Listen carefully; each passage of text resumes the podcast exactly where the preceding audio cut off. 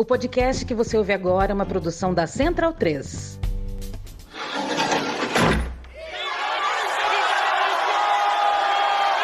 E sim, coberta de nuvens. Terra. Começa agora a Guilhotina, o podcast do Le Monde Diplomatique Brasil. Eu sou Luiz Brasilino e estou aqui com Bianca Pio. Salve, gente, tudo certo? Bom, no episódio de hoje a gente recebe o historiador Youssef Campos. Oi, Youssef, tudo bom? Olá, um abraço a todas e todos que nos ouvem. Youssef é historiador e professor da Universidade Federal de Goiás ele é autor do livro Palanque e Patibulo, o patrimônio cultural na Assembleia Nacional Constituinte, que é fruto da sua tese de doutorado. E agora, Youssef está lançando o livro Lugares de Origem, em coautoria com Ailton Krenak, pela editora Jandaíra. E é sobre essa obra que a gente vai conversar hoje com ele. Youssef, você podia começar contando pra gente um pouco da sua relação com o Krenak? Como é o trabalho que vocês têm realizado juntos? Primeiro, Bianca, Luiz, obrigado pelo convite e obrigado pela oportunidade. Eu conheci o Ailton em 2012, quando eu estava começando meu doutoramento em História na Universidade Federal de Juiz de Fora, que resultou nesse livro que você disse na abertura, o Palanque Patíbulo. É uma pesquisa na qual eu fui investigar como que o patrimônio cultural foi tratado pelos parlamentares constituintes de 87, 88. E descobri que o Ailton teve uma participação muito incisiva, muito marcante na Constituinte. Não? Ficou famoso a cena na qual o Ailton pinta seu rosto de genipapo em protesto contra algumas decisões dos constituintes que foram contrárias aos indígenas, né? E aí eu entrei em contato com ele, consegui marcar uma entrevista e a partir de então a gente sempre manteve uma relação inicialmente meramente acadêmica e que depois extravasou né, as fronteiras da academia e virou uma relação de amizade. O Ailton, em várias oportunidades de eventos científicos, nós nos encontramos. Quando foi em Goiânia, cidade na qual eu resido, ele, nós podemos jantar depois, ele veio almoçar na minha casa.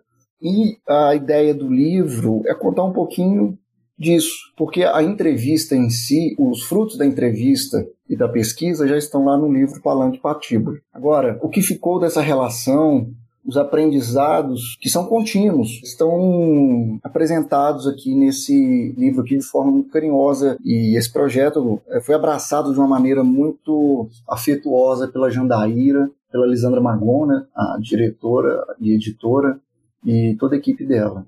Pedir para você falar um pouco sobre o livro, né? Qual que é a ideia dele e tal, e, e quais os seus objetivos. Luiz, o livro ele é dividido em três capítulos. O primeiro deles, intitulado Norma Jurídica Não é Poesia. Essa é uma frase do Ailton tirada desse capítulo. Esse capítulo é a reprodução da entrevista que eu fiz com ele para, para minha tese, em 2013, na verdade. Essa conversa né, do, sobre o backstage ali da Assembleia Constituinte, né? Como é que ah, os indígenas foram recebidos, como foi a participação dele, a visão dele sobre outros constituintes e outros representantes de outras organizações da sociedade civil. E ele faz uma análise sobre ideia de cultura, sobre o que é patrimônio cultural, que é o meu objeto de pesquisa por excelência, que é diferente dessa perspectiva eurocêntrica que a gente, que a nós é imposta e é que a gente acaba reproduzindo com categorias europeias, né? E eu digo que ele me desconstruiu, ele possibilitou que, que eu me aprofundasse primeiro nos estudos pós-coloniais, depois em processos de descolonização até a ideia de decolonialidade. No segundo, territórios indígenas como lugares de origem, que dá o, o título a esse livro, é uma palestra do Ailton com algumas intervenções minhas que ele proferiu na Universidade Federal de Goiás, onde eu leciono, a meu convite, em, em 2019, em outubro, um pouquinho antes da pandemia, um evento que eu intitulei de Patrimônios Marginalizados e a Luta pelo Território. É a transcrição da fala do, do Ailton com as minhas intervenções e, ao final, algumas das perguntas que são é, levantadas para o Ailton da própria plateia, a plateia é essa que tinha vários estudantes indígenas de diversas etnias, e a conversa, o Ailton quebra o protocolo daquele engessamento dos eventos acadêmicos e, e aproxima as pessoas dele. Né? Como o auditório estava muito cheio, ele convidou a audiência para que se sentasse mais próximo a ele, sentasse no chão mesmo, à frente dele. Muitos deles eram estudantes indígenas. E no terceiro capítulo, esse é um texto só meu. Né? Os anteriores são falas do Ailton com intervenções minhas. E esse terceiro é só meu, contando o que aconteceu por trás desses dois eventos que deram origem a esses dois primeiros capítulos e outras oportunidades nas quais eu e Ailton nos encontramos e conversamos sobre temas os mais diversos, né? Além da cultura indígena, além de é, patrimônio cultural, além de constituinte, a gente conversou sobre ancestralidade, sobre mercantilismo, capitalismo, sobre políticas públicas no Brasil, né, ou ausência dessas políticas públicas para os grupos é, indígenas, né, para os povos originários. Falamos um pouquinho da própria Constituição, falamos de presente, passado e futuro, é, a própria perspectiva indígena, é, no caso do próprio Ailton, sobre o que é o tempo, né? É um livro que eu deposito muito carinho nele, sabe? É, é, ele é fruto de muito carinho e tem sido consequência de muito carinho. Eu já tenho tido algumas, é, alguns retornos sobre amigos, colegas, leitores que já se dedicaram à leitura desse livro, todas elas muito afetivas, né? e a gente vive um momento tão carente de, de afeto, de cuidado com o próximo, que esses retornos têm, têm me deixado muito emocionado, muito feliz. E o Cef, é, você pode contar pra gente o que foi esse episódio da Constituinte quando o Ailton pintou o rosto de Genipapo e por que que esse gesto foi tão marcante? Esse gesto se deu quando os anteprojetos das subcomissões e comissões já estavam indo para votação. Significa dizer que nos momentos anteriores dessas subcomissões e comissões que ofereciam a organizações da sociedade civil participarem de audiências públicas, participarem de debates. O Ailton diz que tudo aquilo, ou muito daquilo que havia sido negociado entre os indígenas e os parlamentares durante as subcomissões e comissões, no momento da votação do texto, e momento isso que poderiam ser apresentadas emendas, o que havia sido acordado estava diferente no texto, na proposta do anteprojeto. E aí, eh, como cada representante de cada organização da sociedade civil tinha alguns minutos para apresentar uma emenda ou uma defesa da emenda, o Ailton vai até o, o, parlamento e ele conta que foi tudo improvisado, que ele pegou paletó emprestado para poder ir até a tribuna. Durante a sua fala, ele começa a pintar o rosto. E ele me explica, eu não vou entrar em detalhes, né, não estragar né, as surpresas do livro, mas que é um gesto que os Krenak chama de rintar, com significado de luta e de luto.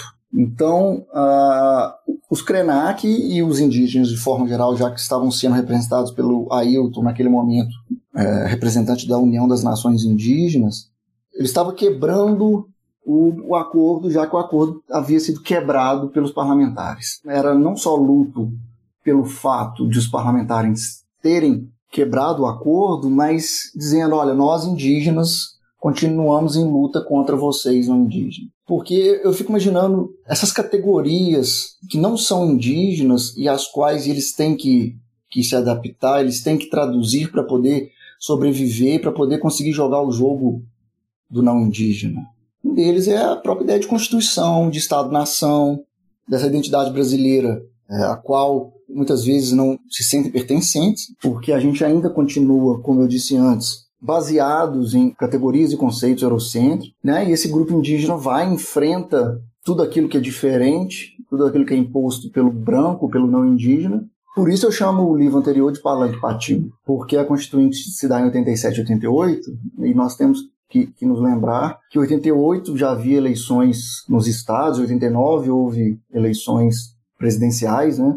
As primeiras eleições diretas depois da ditadura militar, e patíbulo porque tanto indígenas como quilombolas tiveram suas culturas apropriadas como categorias no texto constitucional, contudo desvinculadas da ideia de território, como se isso fosse possível, como se fosse possível uma cultura sobreviver sem que haja sobrevivência desse grupo em seu território. Explico. Quilombolas indígenas talvez sejam as maiores vítimas dos latifúndios, da ausência da reforma agrária, que é, talvez seja a grande dívida da Constituição e dos constituintes, e, obviamente, não tendo condições de, de se atrelarem ao seu território, de viverem de forma digna, sem ameaças de, de mineradoras, de grileiros, de poceiros, do agronegócio, não há que se falar em sobrevivência da própria cultura. Né? E o Constituinte divide os textos, tanto dos indígenas quanto dos quilombolas, que são vinculados à cultura e ao território,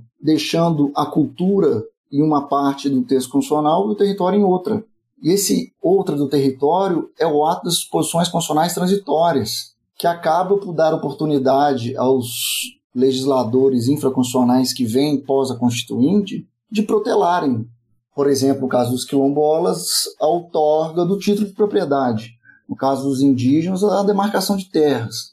Nós vemos, né, mais de 30 anos depois da Constituição, grupos indígenas, grupos quilombolas sendo vítimas de assassinatos, de genocídios, de expropriação da terra. Né? Então a cultura deles foi usada para dar à Constituinte um caráter plural. Ela é plural. Eu não estou dizendo que a Constituição não é plural, que não é de vanguarda. Mas em relação aos indígenas e quilombolas, eles são usados de certa forma, ou suas culturas são usadas de certa forma, como trampolins de candidaturas político-partidárias mas não é efetivado, ou não é garantido, ou não se dá uma robustez constitucional a esses direitos ao território a indígenas e, quilombolas. Falando disso, eu queria pedir para você explicar uma mudança que você conta no livro que aconteceu na, durante a Constituinte, do artigo 231 da Constituição, para a gente entender melhor um pouco essa questão do patrimônio cultural. Você conta lá no livro que até o corte feito pelos constituintes, esse artigo falava o seguinte: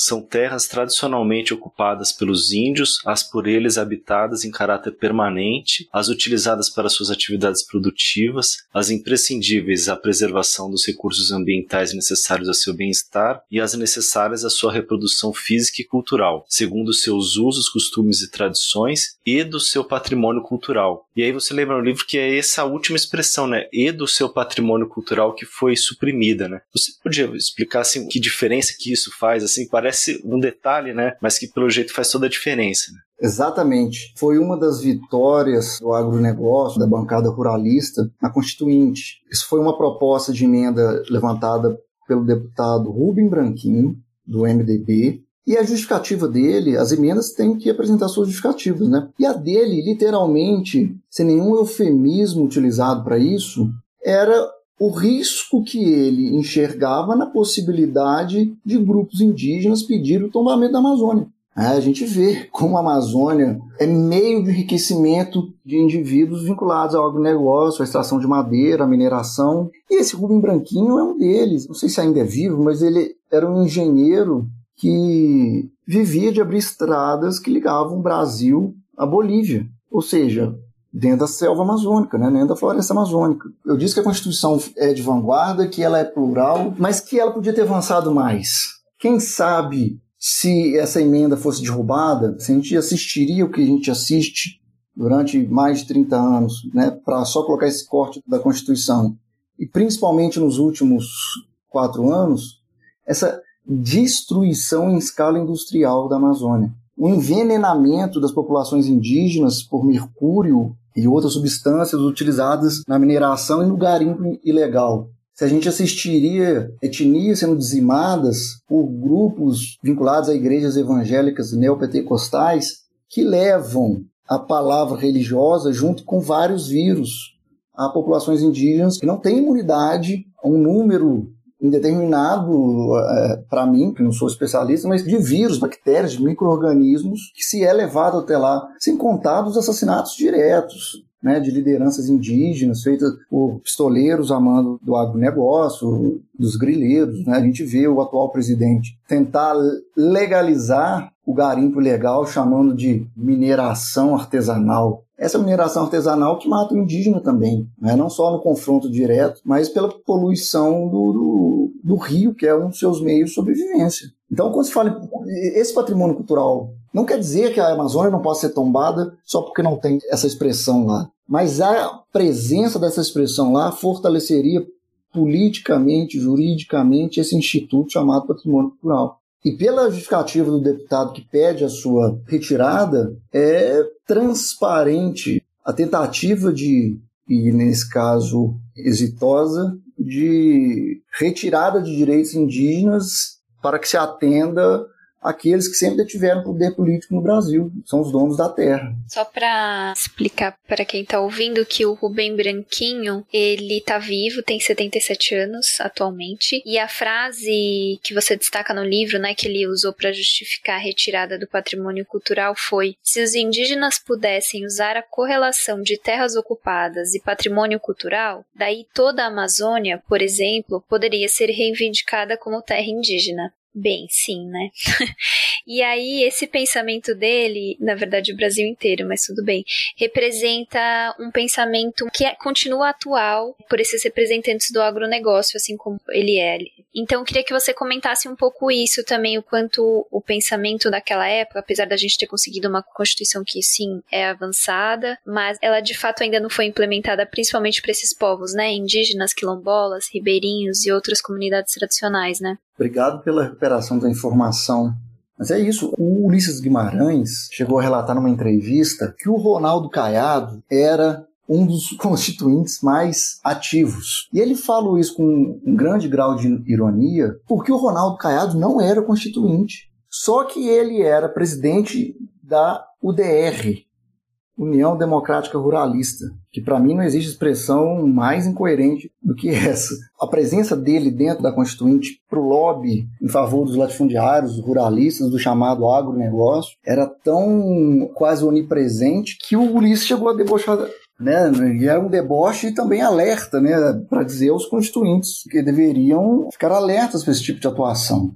Né? A gente conhece bem a história do, do Ronaldo Caiado. Os políticos que são ligados ao, agronegócio, principalmente em Goiás, Mato Grosso, no Amazonas, Pará, Maranhão, enfim, possuem um, uma rede de transação de poderes que é enorme. É enorme. É a continuidade dos mesmos no poder em detrimento do, dos de sempre. Né? O cerrado brasileiro é o bioma mais destruído pelo agronegócio. Só que é, o, é no cerrado brasileiro que está o alimento de toda a fonte de água potável do, do país. A gente chega ao ponto de grupos multinacionais como Coca-Cola, Nestlé, falarem em privatização da água.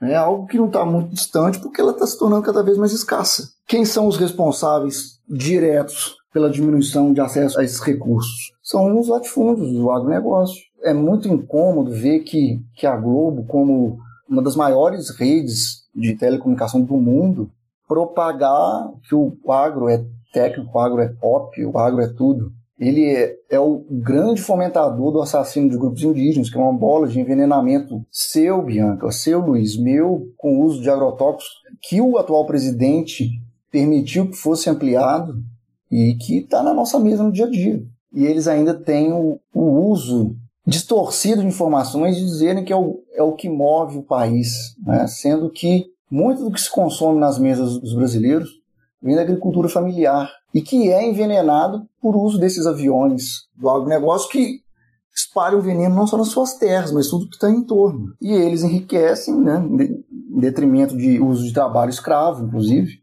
e são eles que estão nas maiores bancadas da Câmara e do Senado. E os sobrenomes são os mesmos. Eles estão no Supremo Tribunal Federal, eles estavam na Constituinte. Tem um, um, fato interessante: eram oito subcomissões na Constituinte, cada uma delas com três subcomissões. Das oito, só uma não entregou o anteprojeto na data prevista, que foi exatamente uma comissão que tinha como uma de suas subcomissões a que tratava de telecomunicações. Porque houve a proposta de se impedir que a Globo detivesse o monopólio do uso dessas concessões públicas, praticamente monopólio, que foi conquistado em 1965 por conta do apoio ao golpe de 64.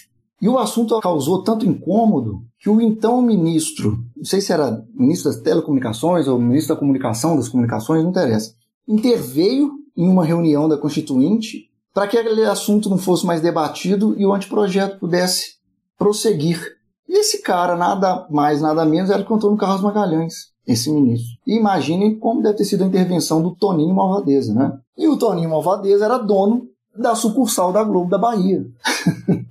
né? A coisa está muito, muito clara na nossa cara, né? para a gente ficar brincando ainda de, de inocente, de ingênuo. Cef, eu queria agora te perguntar, dando um passo atrás aí a questão da Constituinte, queria entender como é que foi esse desenvolvimento do conceito aí do patrimônio material até chegar à ideia do patrimônio imaterial, né? Qual que é a diferença e qual é a importância dessa noção, né, do imaterial? O conceito de patrimônio, ele sofreu e sofre muitas modificações. Quando o Mário de Andrade propôs em 1936 um anteprojeto para que se criasse uma lei de preservação do patrimônio, ele propôs que houvesse um serviço do patrimônio artístico nacional. Então perceba, a gente tem aí o conceito de patrimônio artístico. E que em 37 torna-se patrimônio histórico e artístico. Só que o Mário de Andrade também falava do folclore, da cultura popular, que muitas décadas depois seria acolhido por aquilo que a gente chama de patrimônio imaterial. Mas voltando a 1937, é criado o então Serviço do Patrimônio Histórico e Artístico Nacional, em janeiro, né, o ISFAM, que torna-se depois IFAM, né, hoje a gente conhece como IFAM, e que em novembro publica-se o Decreto-Lei 25, que regulamenta tombamentos, seus efeitos jurídicos, os livros de tombamento, legislação essa que está em vigor até hoje. Um ou outro artigo só que foi revogado pela atual reforma do Código de Processo Civil. Esse decreto, Lei 25, ele privilegia a monumentalidade e excepcionalidade. Ele vai dizer o que é patrimônio, são os bens materiais, móveis ou imóveis, de notável valor histórico, de uma excepcionalidade né, do valor arquitetônico, enfim, não aquilo que estava vinculado a quem não detivesse poder econômico, financeiro, político, não seria patrimônio. Tanto é que a chamada fase heróica, né, que é a gestão do Rodrigo Melo de Andrade, que vai de 37 até 67, é pautada para o tombamento de igrejas católicas, né, de grandes casarões, fortificações militares, ou seja, tudo aquilo que tivesse envolvido, que acabava representando, fosse uma metonímia do poder. Claro que tem o lado exatamente chamado de fase heróica por tentar salvar aquilo que estava sucumbindo, deteriorando, entrando em estado de ruína. É, mas há uma escolha. Qual o critério? Quais são os critérios? A gente vê porque quando se escolhe A, está deixando-se de escolher B. E aí só com a Constituição de 1988 que no ordenamento jurídico vai surgir a expressão patrimônio imaterial.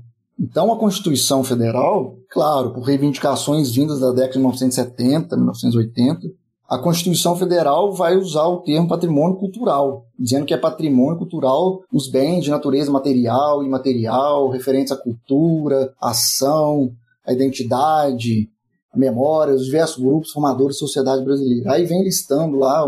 Então, assim, é um conceito amplo. É a primeira vez que a gente tem uma Constituição, desde 1934, que faz um grande artigo sobre patrimônio. Os outros eram muito sucintos, muito retóricos, e principalmente com a edição do decreto 3551 de 2000, é o que é, lá o Mário estava chamando de folclore, de cultura popular, de tradição, passou a ser reconhecido também como patrimônio. Então perceba, o patrimônio material ele tem uma legislação pertinente desde 1937. O imaterial surge só em 2000. Só que o Mário de Andrade, em 1936, já falava disso. É um grande exemplo de como há intervenções elitistas sobre o que é cultura. Né?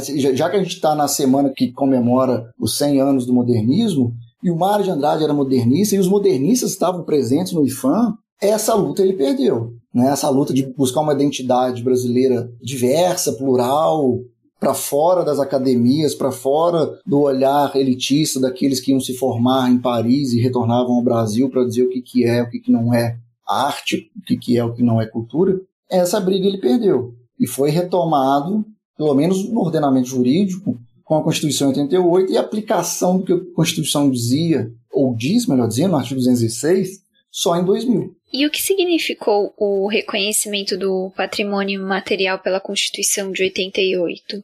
O reconhecimento e ampliação, né? Significa colocar o patrimônio cultural como indispensável à, à existência de um Estado democrático de direito. Isso teve algum impacto, assim, talvez trazer algum exemplo para a gente entender sobre a importância disso constar na, na Constituição? Eu daria alguns passos atrás. No início da década de 80, havia chegado ao IFAM a solicitação do tombamento do terreiro da Casa Branca, em Salvador. Era a primeira vez que o Estado estava a reconhecer uma edificação religiosa não católica como patrimônio. Inclusive, houve a dificuldade do IFAM, da comissão consultiva do IFAM, de dizer em qual livro a gente vai inserir.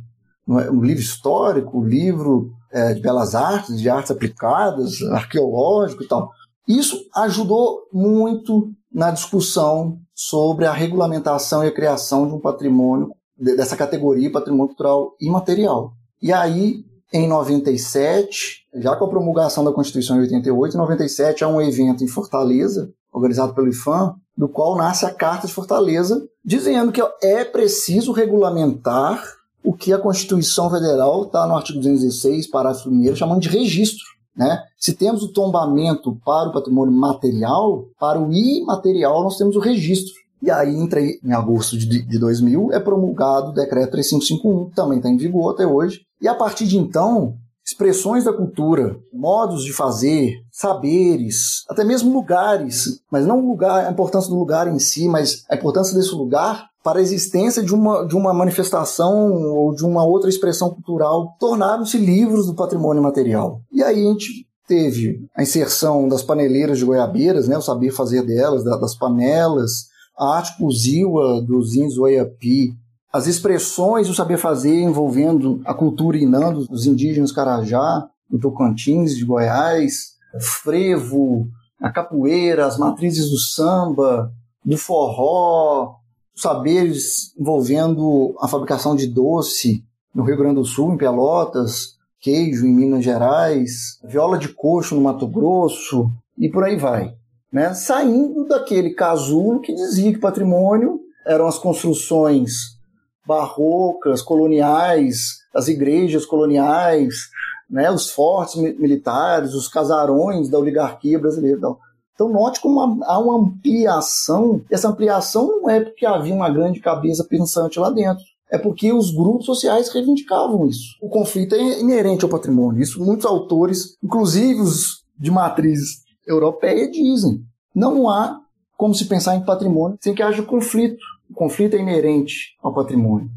Tanto é que a Unesco se volta para essa categoria após a Segunda Guerra Mundial para tentar salvaguardar as edificações de conflitos bélicos. Então, desde o conflito bélico até o conflito de vizinhança ou da especulação imobiliária, ele está presente né, nos discursos e nas narrativas e nas políticas públicas para e pelo patrimônio. Às vezes de forma muito aparente, às vezes de maneira tácita. Agora, eu imagino que esse é, reconhecimento e ampliação aí da ideia do patrimônio material é um processo que não tenha vindo sem contradições, né? E aí, nesse sentido, eu queria pegar uma frase do, do Ailton Krenak que está no livro, pedir para você explicar, se possível. Ele fala o seguinte: ao invés de a gente ficar criando novos argumentos para tombar patrimônio, e para delimitar campos de produção material e imaterial, nós deveríamos pensar sobre a nossa vida, nossa vida íntegra. Quer dizer, isso é um, é um processo ambíguo, né? Essa se coloca assim a decretação do patrimônio, né? Determinação de que uma coisa é patrimônio ou não. A sua observação é super pertinente. O Ailton, ele fala que é impossível pensar em patrimônio cultural no contexto no qual a gente está inserido, sem nos identificarmos como sujeitos do capitalismo. Ele diz que muito da cultura indígena que está no discurso do patrimônio só favorece a mercantilização da cultura indígena. Ele é muito provocador e provocativo, né? Por isso e por outras coisas que eu digo que ele está o tempo todo desconstruindo, ajudando a desconstruir categorias que estão lá teoricamente já assentadas, né? O Ailton é um vulcão mesmo, né? as minhas placas tectônicas estavam todas lá quietinhas e ele veio chocar uma com a outra, causando uma grande erupção na minha cabeça, uma grande confusão. Confusão no sentido de, peraí, né? Quem é que está dizendo que é patrimônio? Então, se a gente partir da própria etimologia da palavra, patrimônio é a herança do pai, né? aquilo que o pai deixa de herança, que é o que é matéria, é material. Já matrimônio é aquela relação da qual vai surgir uma família. Ou seja, a mulher é até etimologicamente vítima do, do machismo, né? O matrimônio é para formar família, o patrimônio é para construir os bens materiais da família. Tanto é que ele também questionou por que, que a gente não fala em recurso? Porque quando a gente pensa em recurso, a gente não consegue determinar a propriedade desse recurso. E a propriedade é um instituto que está na essência do capitalismo. O recurso não. Se a gente destruir a floresta amazônica, como está destruindo, a gente não pode reclamar de, em pleno janeiro de 2022, o Cerrado passar dias de intenso frio e, de repente, aquele calor com chuvas que destroem, que há desmoronamento de, de barrancos, de te... não é? Como diz o próprio não existe plano B para a Terra. E isso ele já falava muito tempo antes de vir essa pandemia. Essa pandemia nada mais é que uma resposta a essa destruição. Ele fala, né, o, o homem, ele quer comer a terra. Ele vai destruindo a terra sem pensar na sua reabilitação para satisfazer seu, a sua volúpia material. E aí ele diz, né, ele, o Rio Doce, que foi contaminado e está como diz o Ailton, na UTI por conta da, da mineração, e os Krenak chamam o Rio Doce de Uatu, porque ele é um parente, ele é um ancestral. Como é que a legislação, a normatização vai dar conta, por exemplo, de uma indenização para os índios Krenak que perderam não só água potável, alimentação advinda do rio, recreação, lazer, seus rituais que envolvem o rio, mas uma relação de parentesco. Há uma cosmologia, uma cosmogonia entre os Krenak e o Atu está correndo risco de desaparecer, já está desaparecendo, porque o rio está quase morto. Eu me lembro de quando houve a consequência do, da exploração criminosa do, do, do minério é, em Minas, que é secular, né? Quatro séculos de exploração de Minas Gerais, dos seus minérios, e aquela avalanche destruiu grande parte do, de alguns distritos de Mariana, que eram patrimonializados, que tinham imagens sacras do século XIX, e grupos de aí, inclusive o Ministério Público de Minas Gerais, tentando organizar grupo de pessoas para resgatar imagens sacrossantas, sendo que tinha gente sem água potável, sem onde morar, sem alimentação, procurando o pai. Nessas horas eu digo, eu falo meus alunos, que se exploda o patrimônio. Quando tiver alguém procurando, um parente procurando, tendo necessidade de acesso à água potável, para que, que vai procurar a imagem do São Francisco, não sei de onde, que é do século XIX, talhado pelo artista tal. Entendeu? Isso a Unesco também fez quando teve aquele terremoto no, no Haiti. Ajude a reconstruir o patrimônio. Que reconstruir o patrimônio? Né? Não fazer o que o Brasil fez, mandar uma milícia sob o nome de, de exército brasileiro, que exterminou grupos e grupos de haitianos, mas ajudar a salvar vidas. Né? E nessa de reconstruir o patrimônio, que patrimônio? Isso a gente se preocupa depois, né? Não pode ser algo concomitante, percebe? O crime de Mariana, o crime de Brumadinho, mataram rios. O de Mariana chegou ao oceano, destruiu a vida de incontáveis famílias de ribeirinhos, incontáveis famílias no estado de Minas Gerais, no Espírito Santo. Para que patrimônio essa hora? Ou então, onde está o patrimônio natural, que também é uma categoria de patrimônio, ou onde está a fiscalização para a preservação do patrimônio natural? Eu falei do Cerrado. Goiás tem três patrimônios mundiais. Dois deles são naturais e dois deles estão no Cerrado, a Chapada dos Veadeiros e o Parque Nacional das Emas. Dois patrimônios mundiais e o Cerrado são destruídos. A gente quase chora ou chora quando vê o Museu Nacional pegando fogo. E chora com razão. Mas por que, que não chora porque o Cerrado está sendo destruído. São dois patrimônios. Só que um está encravado na cidade que por mais tempo foi capital do Brasil. O outro está aqui no meio do Cerrado. Eu falo está aqui porque eu moro em Goiânia. Está aqui no Cerrado, né? que só entra na mira da grande imprensa, que está toda sediada em Rio São Paulo, para falar de Brasília. Isso sem falar em Mato Grosso, Mato Grosso do Sul.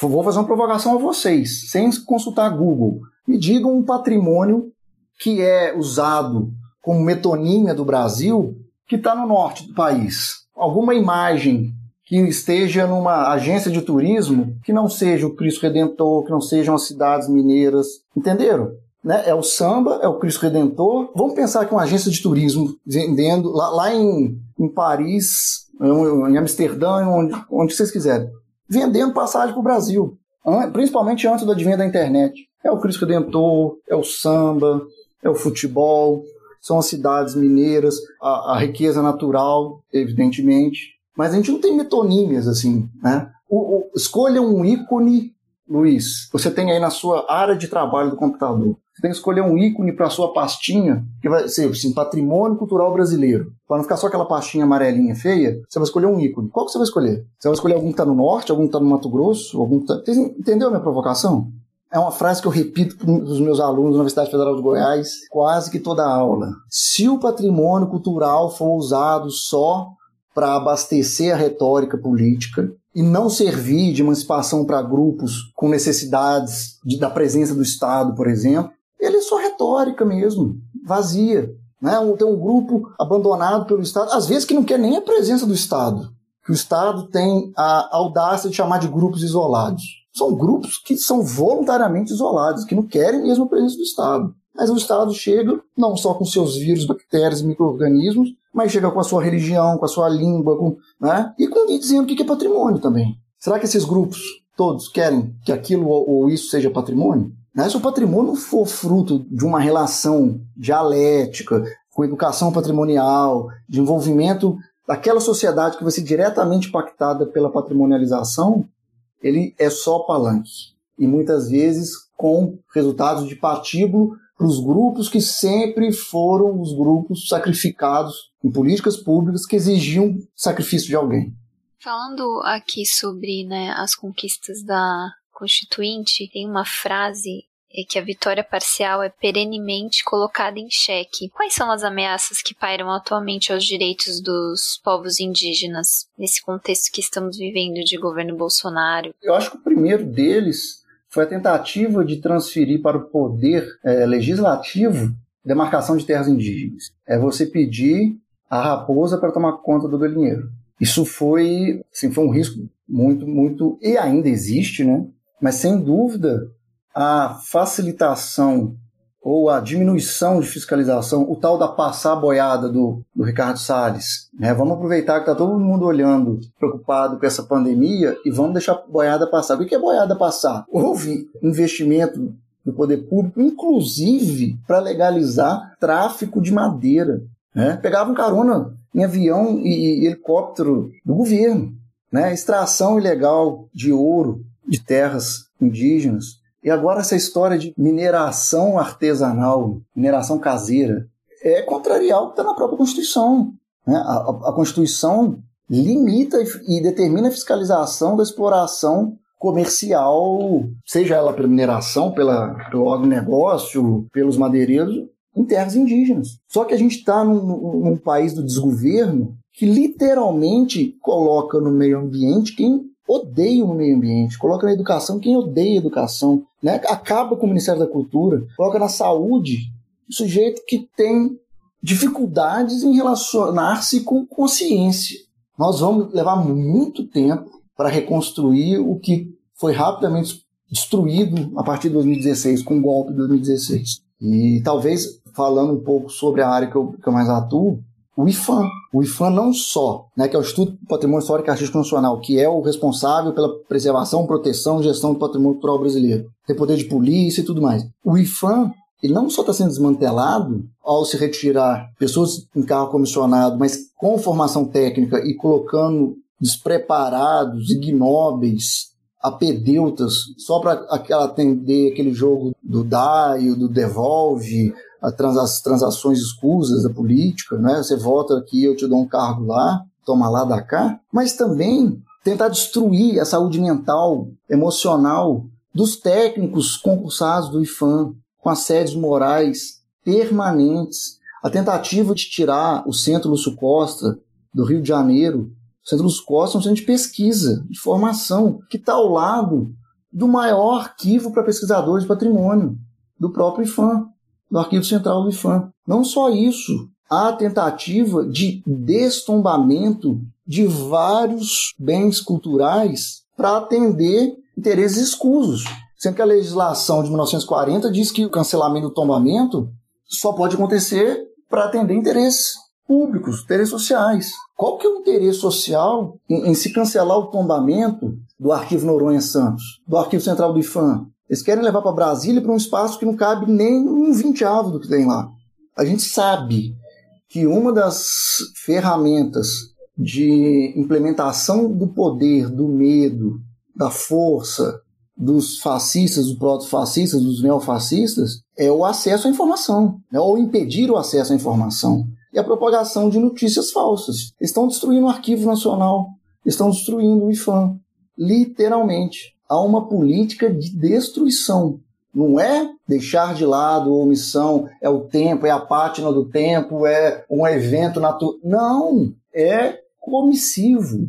Eles estão atuando de forma ativa, incisiva para destruir a cultura, a memória, como fez Mussolini, como fez Hitler, como fez Salazar, como fez Franco. E eu queria te perguntar pouco sobre a resistência a esse processo que você estava descrevendo agora. Para isso, queria aproveitar para retomar o nome do livro, né, que é Lugares de Origem, e uma expressão do Ailton Krenak que aparece no fim aí do texto, que é a prospecção de futuro. Para te perguntar qual que é a importância, né, de se reconhecer. Porque se por um lado, né, é para eles é importante destruir, qual que é a importância de reconhecer os nossos lugares de origem para prospectar um futuro melhor. O lugar de origem é, é a base sem a qual não existe prospecção nenhuma. Né? E foi, é muito importante o que você disse, Luiz, sobre a resistência, porque essas pessoas não são passíveis lá sofrendo com os ataques. Esses ataques não, são, não vão sair impunes. Foi criado, por exemplo, um fórum de defesa do patrimônio cultural brasileiro envolvendo as associações profissionais dos arquitetos, dos geógrafos, dos historiadores, dos antropólogos e tantas outras mais que se reorganizam também em âmbito estadual, um ponto de resistência, e aí puxando a brasa para minha sardinha, foi em 2020 os historiadores e historiadoras terem conseguido a regulamentação de sua profissão, que até então não era regulamentada, e que foi vetada pelo presidente da República, voltou ao Congresso e o veto foi derrubado. Né? Alguns colegas chegaram a dizer assim, Lúcia, que, que horrível, né? a lei que, que regulamenta a nossa profissão é assinada pelo, pelo Bolsonaro. Eu falei, não é horrível. É um indício da história muito, muito importante. A assinatura dele está aí não porque ele quis, é porque ele vetou e o seu veto foi derrubado. Isso, para o ofício da história, é muito importante. E, e esse momento talvez seja mais uma oportunidade da gente enxergar como a formação e a construção de uma educação pública de qualidade, gratuita, é imprescindível, principalmente na base. Qual é o garoto, a garota que sonha em ser historiador no Brasil hoje em dia? Ou historiadora, seja antropóloga, antropólogo? A minha formação em História é no doutorado, na Universidade Federal de Juiz de Fora. E a minha formação de graduação é nessa mesma universidade, em Direito. Por isso essa interface minha entre História e, e Direito para falar de patrimônio. Eu me lembro de, de estar no sétimo, oitavo, nono período, ou seja, já ao final do curso, as conversas de corredor entre os colegas era você viu o edital do MP, o salário é de 20 mil inicial. Você viu do, da magistratura, não sei onde, é de tantos mil inicial. Era esse o parâmetro e ainda é. Né? A inversão completa de valores. Qual é a consequência disso? Para ficar num exemplo. Um juiz que atua de forma completamente parcial, que compromete um processo eleitoral, que cria no Brasil um preso político, e que precisa passar por toda uma revisão na, na Suprema Corte e que acaba em quatro anos de, de, uma ameaça à democracia que a gente não via desde o início da década de 1980. Né? Mas é, foi importante você ter lembrado, Luiz. Existem muitos focos de resistência, não só na academia, mas entre trabalhadores e trabalhadores, entre ainda que poucos, mas membros de, de classe média alta e alta, em profissionais autônomos, somos muitos apesar de sermos mais fracos. Falo somos porque, evidentemente, eu sou um desses que tenta resistir. Mas nós vamos precisar de muito tempo para reconstruir tudo que foi destruído.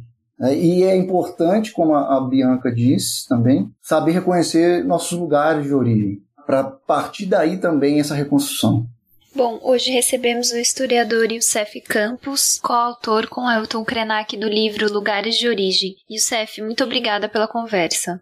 Eu que agradeço e me coloco sempre à disposição de vocês. Valeu demais pela participação, Youssef. O Guilhotina é o podcast Le Monde Diplomatique Brasil. Você pode acompanhar as notícias e análises do jornal nas redes sociais e em nosso site. Para apoiar este projeto, assine a edição digital impressa em diplomatique.org.br barra assine. E para sugestões e críticas, escreva para guilhotina.diplomatique.org.br. Até a próxima. Até a próxima.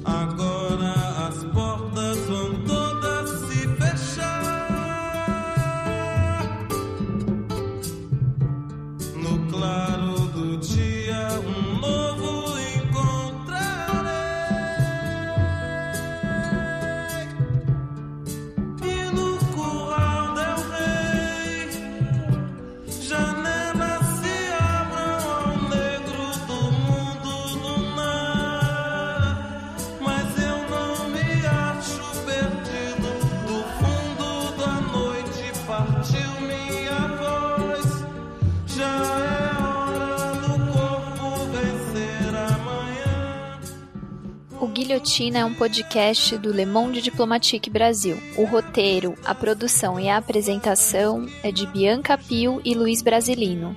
Edição de Domênica Mendes. Apoio técnico Central 3.